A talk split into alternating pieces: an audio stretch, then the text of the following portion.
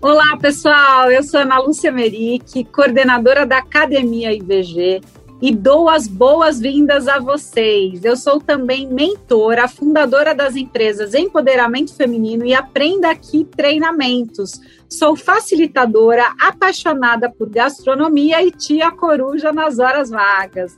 Estou aqui com Flávia Brina, direto dos Estados Unidos, e o tema do nosso episódio de hoje é, a gente vai falar sobre os fatos e curiosidades de morar em Nova York. A Flávia ela foi mentorada do Nós por Elas e ela hoje ela também começou a colaborar com a gente na equipe do matching do programa de mentoria. E gostaria de pedir, Flávia, para você se apresentar. E aí, Ana, tudo bem? Oi, gente, pois é, eu sou a Flávia Brina, é, eu trabalho no mercado financeiro atualmente, desde 2014, num banco alemão. Fui transferida para Nova York em 2018, então tem três anos que eu estou morando aqui.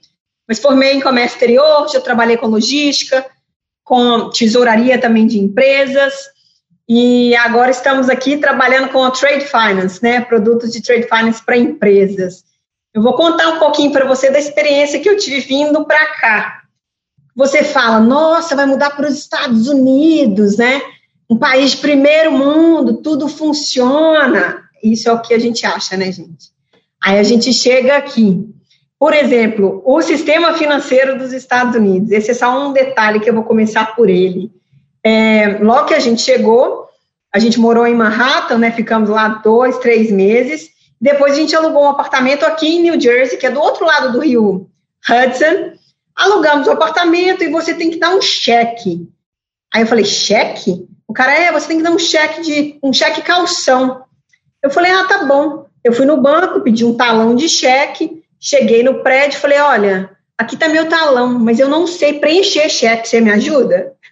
Eu não preenchia cheque, gente. Há mais de cinco anos, pelo menos, né? Vamos combinar. Aí no Brasil é tudo boleto, transferência, hoje em dia é Pix, né? E aí o cara do prédio me mostrou como que eu assinava o cheque assinei, assinei o cheque, deixei o meu cheque calção, pronto, entramos no prédio, e aí meu marido veio junto comigo, né? Ele veio na transferência, então a minha família veio eu e ele. Um dia ele me manda uma mensagem, Vinha, olha o que chegou. Aí tava lá no envelope, aviso 24 horas. Falei, meu Deus, abre aí, né? Aí ele abriu. aí ele tirou foto da carta. Aí o aviso estava falando: o seu cheque foi devolvido. Você tem 24 horas para emitir um cheque administrativo e entregar é, para a equipe de gerencial do prédio, senão você vai ser despejada. Gente, foi assim que foi as minhas boas-vindas aqui nos Estados Unidos, meu primeiro apartamento. Mas como é que foi isso, Flávia? Por que, que devolveu? Estava um erro no preenchimento? Porque o cheque aí às vezes demora um tempão para compensar, né? Não é que nem aqui, que no máximo é 48 ou 72 horas. O que aconteceu foi o seguinte: o cheque foi depositado e ele entra na sua conta corrente. Aí no Brasil, automaticamente já sai da sua conta poupança para a conta corrente, né? Eu tinha dinheiro na conta poupança. Na conta corrente eu não tinha. Eu ainda demorei a tentar entender como que funciona conta corrente conta poupança aqui. E aí esse foi o problema. O cheque realmente não tinha saldo, que minha conta corrente não tinha dinheiro e não foi automaticamente resgatado da minha poupança. E conforme você falou, né, Ana, muito bem falado, aqui você dá um cheque hoje para a pessoa, a pessoa fala, ah, obrigada, e você sabe que vai ser depositado. Demoram cinco dias para aparecer na sua conta. Então, você tem que ter um controle paralelo dos seus cheques aqui, bastante aprimorado, vamos dizer, que senão você perde o controle e vai acontecer igual eu. Você vai receber um aviso de despejo. Melhor coisa, então, lição aprendida é não use mais cheque, né? Assim, vai só com o cartão de débito, né? Cartão de crédito. E o que mais, Flávia? O que, que você tem aí mais de alguma outra coisa que aconteceu que você achou inusitada ou bizarrice? Quisera eu não poder usar cheque aqui, mas eles usam e muito. Até para você pagar, por exemplo, contas de saúde, né? O médico te manda um boleto, só que não tem código de barra, E aí você tem que mandar um cheque pelo correio para o seu médico para ele descontar aquele pagamento. Em alguns casos muito modernos, você escreve o número do seu cartão de crédito naquele papel e aí eles vão deduzir do seu cartão de crédito. Mas, de novo, tudo via correio. Às vezes tem um telefone para você ligar, para você dar o seu número de cartão de crédito. Isso é super moderno, gente, aqui. Agora, Pix, vamos combinar, né? Muito melhor. Agora, uma outra bizarrice daqui, logo que você chega, diferentemente do Brasil, né? Você chega e você pede, por exemplo, um cartão de crédito. Aí no Brasil você consegue um cartão de crédito que tem um limite básico, pelo menos, para você começar a sua vida, né? Aqui, graças a Deus, eu vim transferida, então, pelo banco que eu abri conta, ele já me deu um crédito, porque sabia que eu estava vinculada a um outro banco daqui, e aí eu tive em crédito. Só que várias pessoas não têm. E o que acontece aqui nos Estados Unidos é que você que tem que construir o seu crédito. E o crédito que ele é construído com tempo e, obviamente, valor, né? E pagamentos pontuais. Então, o que, que acontece no começo? Eu pagava o meu cartão de crédito toda semana. Que isso mostra que eu consigo manter as minhas contas em dia. é bizarro. A outra coisa, o seu cartão vence no dia 10. No dia 8, eles já começam a te cobrar. Mas você pode pagá-lo até o dia 15, por exemplo, sem juros, porque talvez você mandou um cheque pelo correio para pagá-lo. Então, são coisas que você nunca imaginaria passar num país de primeiro mundo, né? Agora, esses são bizarrices, eu vou dizer isso, do sistema financeiro daqui. É, essa parte de crédito pessoal, né, que eles te dão, você, o seu CPF, você vai construindo um crédito à medida do tempo que você está nos Estados Unidos, valores que você deixa na conta corrente, e à medida que você paga suas contas em dia. Outra bizarrice. Quanto mais cartão de crédito você tem, melhor para o seu histórico de crédito. Porque isso significa que as pessoas estão te dando crédito. Então, logo que eu cheguei aqui, eu tinha um cartão de crédito. Hoje eu tenho nove. Gente, isso é desesperador. Sete eu deixo guardado na gaveta, óbvio. Óbvio, e os outros dois eu ando com eles, porque aí é um que tem um é, cashback né, maior e o outro quero para contas da casa. O resto fica guardado, bloqueado na gaveta. Mas eu tenho que manter para caso a gente queira comprar uma casa, por exemplo, ou um carro, o nosso crédito está alto e a gente consiga uma taxa de financiamento boa. É bem diferente o perfil, né? Inclusive, quando as pessoas começam a quebrar, eles oferecem, é, é totalmente inverso do, do Brasil, né? Agora, aqui é que eles estão trabalhando com a questão do cadastro positivo, que é parecido com o que você está dizendo de você construir a sua reputação, né? E não o contrário. O Flávio, aproveitando essa questão que você trouxe da tua ida para aí, então gostaria de, de, saber, né, como é que foi para ti essa experiência. Você foi expatriada pela tua empresa, é isso? Como é que foi essa mudança de levar o marido? Como é que é, assim os desafios e o que, que teve aí de positivo dentro desse teu processo de mudança de país? É, eu vim com um contrato local, então eu não vim expatriada.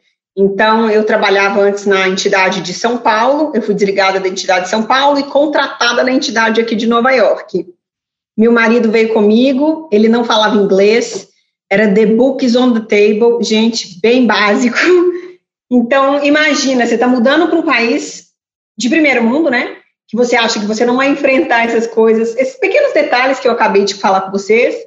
Então, eu estava com um novo chefe, um novo país, uma nova casa, o meu marido me pedindo ajuda, me perguntando sobre tudo, apesar que ele tentava né, resolver as coisas da melhor maneira e sozinho, quando ele podia.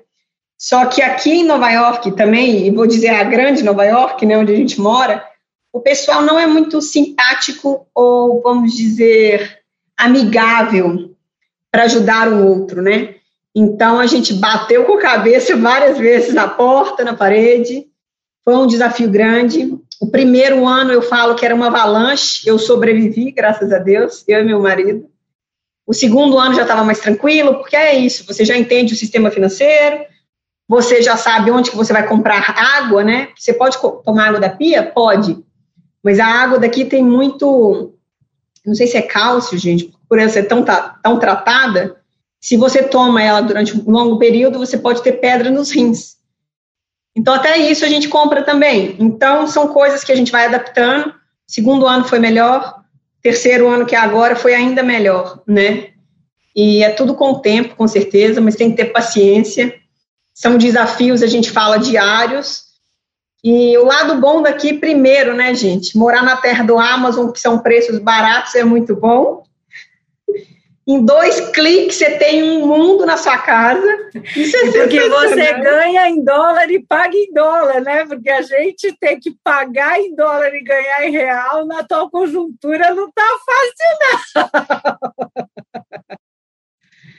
Exato, né? Se você ganha em dólar, tá comprando em dólar, facilita, né, gente?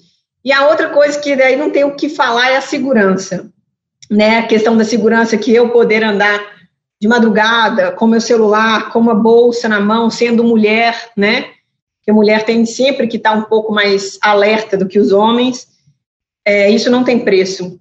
Agora, o clima são seis meses de inverno, né, gente? Então se fala, pelo amor de Deus, isso não vai passar nunca.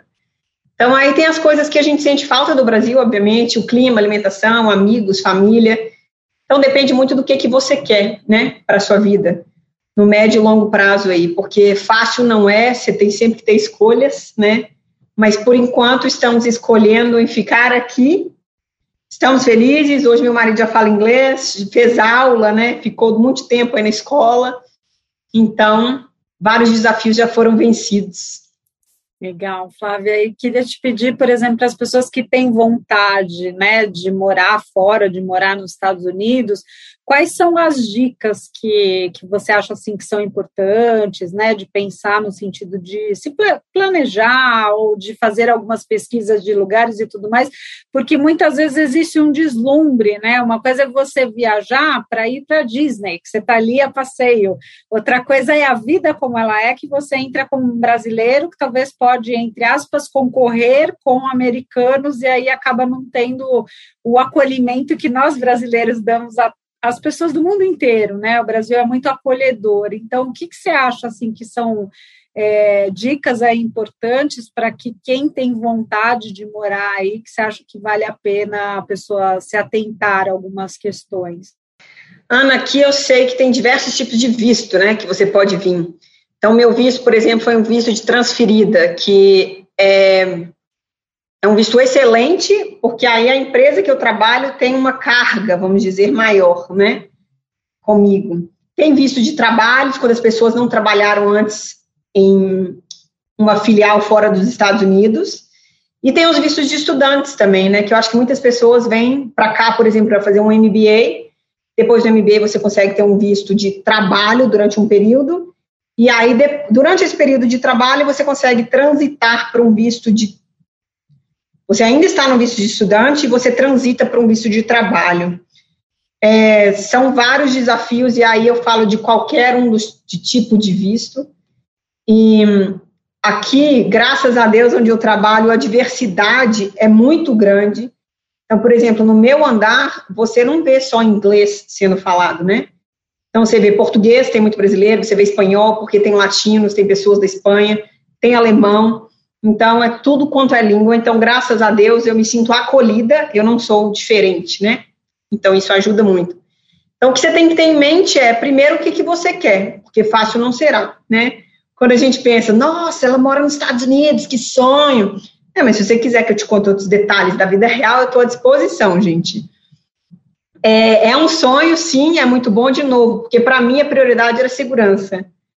E eu e meu marido, a gente optou por sair do Brasil, pelo menos em 2018, por questão de segurança. Por enquanto, manter, estaremos, viveremos aqui por mais um tempo, exatamente porque ainda vale a pena. Então, eu acho que as pessoas que querem morar fora, e aí eu acho que vale para qualquer país, né, Ana? É, primeiro, o que, que você quer para sua vida? E se você, tá sol, se você é solteiro, se você tem família, você tem que avaliar o pacote também, né? Porque o impacto é muito grande. Quando meu marido veio também foi, foi muito grande para ele. E aí quem traz fica com essa responsabilidade, né, de sempre dar um suporte para o outro. E óbvio que ele também, né, ele também fica com aquela tensão de tentar, não, tá tudo bem, vai dar tudo certo, a nossa escolha foi comum da gente ter vindo. Então são desafios que eu acho que tem que ser conversado em casa, né, com a família, com todo mundo que você vai trazer, ou se for sozinho, coloca no papel mesmo e faz um plano aí de um, três anos, cinco anos, o que, que você quer para sua vida. E uma escolha, como você falou, em conjunto, né, Flávia? Porque existem aí adaptações e abrir mão, né, do seu lado, do dele, para que, de repente, assim, para vocês, enquanto casal, isso faça sentido e que vocês veem que vai, assim, esses perrengues aí que vocês passaram de meu Deus do céu, mal cheguei, já vou ser despejada, não estou nem entendendo o que, que aconteceu. E aí você consegue depois, assim, respirar fundo, encarar aquilo, resolver e depois de um tempo até olhar para trás e rir, dar dica para as outras pessoas, né? Então levar as coisas de uma forma aí com bom humor. Queria pedir, Flávia, para você contar um pouquinho aí da tua experiência com mentoria, nós por elas, né? Como é que você chegou ao programa, como é que foi para ti, se você já tinha tido alguma outra experiência de mentoria dentro da empresa ou não, e aí traçar um paralelo, enfim, que você pode aí compartilhar com a gente que você acha que é bacana aí para o pessoal que está nos ouvindo. Olha, Ana, ao longo da minha vida, eu acho que profissional, eu tive mentores, né? Não formalmente, eles se candidatavam como mentores, mas são pessoas que sempre me deram dicas aí de como é, eu pudesse andar, né, trilhar minha carreira. E em 2017 também eu tive uma pessoa sensacional ao meu lado que estava me ajudando, era muito no pessoal, e acabava ajudando, na verdade, um pouco de tudo, né, no profissional também, que é um meu mentor, que até hoje eu ainda converso com ele virtualmente, um fofo. E eu cheguei até a mentoria do IVG, eu sou da terceira edição, né, como a Ana falou, porque eu conheci a Edna, a Edna uma vez fez uma palestra lá no Deutsche, em São Paulo, que ela levou os colares de pérolas, ela contou a história dela, né, e eu fiquei muito impactada com a história da Edna, e eu seguia nas redes sociais. E aí teve um dia que eu vi que ela postou um negócio de mentoria só para mulheres, do instituto. Falei, nossa, que bacana. E eu me inscrevi para a terceira edição. E aí eu é, foi a primeira vez que eu me inscrevi e eu fui selecionada. Falei, nossa, que bacana, né? Fui selecionada, recebi um e-mail. E quando eu entrei para o programa, eu achei simplesmente sensacional. E foi uma época que eu estava precisando muito de ajuda que eu acho que quando você mais precisa, não sei se você, pelo menos eu, né, gente? Eu não percebi que eu estava precisando de ajuda. Foi em setembro do ano passado que eu me inscrevi, a mentoria foi até outubro de 2020, foi em outubro de 2020, e foi um período que eu já tinha falado com meu marido que para mim já deu morar nos Estados Unidos. E a gente ia embora porque eu não estava aguentando mais os desafios daqui, colocando na balança, não estava valendo a pena a terra do Amazon com a segurança e todo o resto que eu estava abrindo mão. E aí, quando eu. E eu estava eu tava passando por uma fase também desafiadora no meu trabalho. E eu entrei para a mentoria. A minha mentora foi a Rosa, que é a patrona do programa. E eu não tenho, não tenho nem como descrever, né? Porque a Rosa é sensacional, Edna é sensacional, a equipe inteira é, te acolhe, as mentoradas também. Então, se formou um grupo de muitas mulheres, né? Nós éramos 170 inscritas mas na verdade nosso grupo de WhatsApp deve ter umas 120. No começo era enlouquecedor, gente, acompanhar as mensagens, só que você estava tanto naquela energia positiva, naquele amor emanado por todas, que a gente trocava mensagem toda hora. E agora que já tem alguns meses aí que a gente passou a nossa edição, é, a gente continua sempre se ajudando. E são dicas profissionais ou pessoais. Então, uma fala, pessoa, gente, vocês conhecem algum profissional da área X? Dá 10 minutos, já tem umas cinco respondendo, sabe? E isso é muito bom, né? Que é uma mulher ajudando a outra. E aí o que a quarta edição falou, né? Olhar para trás ou virar para trás só se for para dar a mão e puxar. Então, isso me ajudou bastante, me deu muita força. Depois de outubro, eu era uma outra pessoa. Eu voltei a ser quem eu era, na verdade. Que eu sou uma pessoa otimista, proativa. E eu estava simplesmente sentada na minha cadeira esperando que as coisas acontecessem. Então, a mentoria me trouxe de volta aí para quem eu era. Super recomendo. Se você tentou uma vez, duas vezes, três vezes, porque eu sei gente que já tentou três e ainda não conseguiu, continua tentando, que vai dar certo. O universo vai te ajudar. E depois tem a equipe do matching também que vai ajudar a fazer um perfeito matching. Tá tudo certo.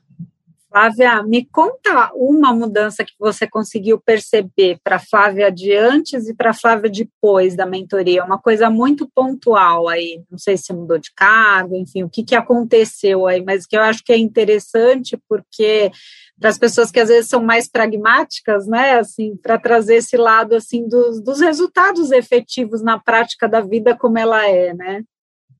É, não, não é que eu fui promovida ou eu mudei de área logo, não, mas eu tracei o plano para minha mudança de área, que agora aconteceu. Então, tem todo um time, né, gente, para as mudanças acontecerem. Então, isso foi uma coisa que a mentoria me ajudou muito. E a outra coisa foi o que eu falei, né? Ela trouxe o meu eu de volta. E aí, trazendo o meu eu, eu sei muito bem do que, que eu sou capaz profissionalmente e pessoalmente. E aí, voltando a essa pessoa que eu era e que eu sou, me ajudou muito, eu estava completamente perdida. Meu marido mesmo falava, ele falava, meu Deus, é outra pessoa.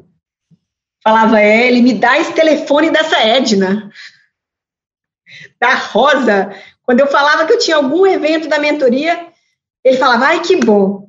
E aí a mentoria acabou, que dura um mês, né? A gente tem as nossas mentorias com a, direto com a nossa mentorada, tem as lives, e depois a gente ainda continuou fazendo algumas lives, ele falava, hoje não tem nada da mentoria, não? Então é isso, é. eu acho que te traz uma carga muito boa. Ele quase que estava fazendo junto contigo a mentoria, pelo que você está contando, né? Que bacana, Flávia. É, queria pedir para você falar umas palavras, considerações finais tuas, deixar teus contatos para as pessoas que quiserem te achar aí e agradecer demais pelo teu tempo, pela tua disponibilidade. Você é uma pessoa muito querida, né? Uma das pessoas que ajuda a gente que é, foi impactada positivamente quis continuar com essa corrente do bem, colaborando voluntariamente aí com o matching, né? Então, muita gratidão aí por ter te conhecido e por todo o tempo que você tem se dedicado ao Nós por Elas. Ai, Ana, eu que tenho que agradecer, né? Eu acho que primeiro ao universo aí para eu ter se primeiro pela Edna ter ido no Deutsch, né? E aí eu ter linkado esse evento com o LinkedIn dela ter inscrito na edição, na terceira edição, e aí realmente de novo minha vida mudou, né? Eu acho que a perspectiva que eu tinha de mim mudou muito depois da, da mentoria. É, quem quiser aí maiores detalhes, gente, estiver pensando em vir para cá, meu LinkedIn é Flávia Brina. Podem me procurar, mandar mensagem no direct que a gente se conecta, marca um bate-papo, fiquem à vontade. E eu só tenho a agradecer ao IVG, academia, você principalmente, né, Ana? Que foi quem eu falei. Eu, eu marquei, foi na nossa formatura, eu vi a carinha da Ana, assim, ó, ela, gente! E era tanta energia que eu falei, que mulher é essa? E a gente conversou e eu falei com ela, olha, eu estou à disposição para ajudar no que for. E eu acho que é isso, é corrente do bem. Se você recebeu uma ajuda, ajude. E mesmo se você não recebeu, ajuda que a ajuda volta. E eu acho que a gente também saber aceitar a ajuda, né? Porque eu lembro que por muito tempo da minha vida eu sentia que eu não conseguia trabalhar a questão da roda da abundância, porque eu me doava muito e eu não, não sabia aceitar. E aí, quando eu comecei a perceber que, gente, por que não? Eu sou merecedora. Se a pessoa está se oferecendo e também se uma pessoa que dou, por que, que eu não posso receber? E aí eu vi que, como você, quando a gente está aberto a aceitar, a gente acaba recebendo uma série de presentes aí da vida, né? Então, assim, muita gratidão por é, ter te conhecido, por toda a sua colaboração. A Flávia vai dar um tempinho no match, mas depois ela volta por ótimos motivos, né, Flávia? E eu gostaria de agradecer também as pessoas que nos ouviram, que estiveram aqui com a gente e fiquem à disposição para entrar em contato com a gente aí pela academia do IBG. Obrigada, gente. Obrigada, pessoal. Obrigada, Ana.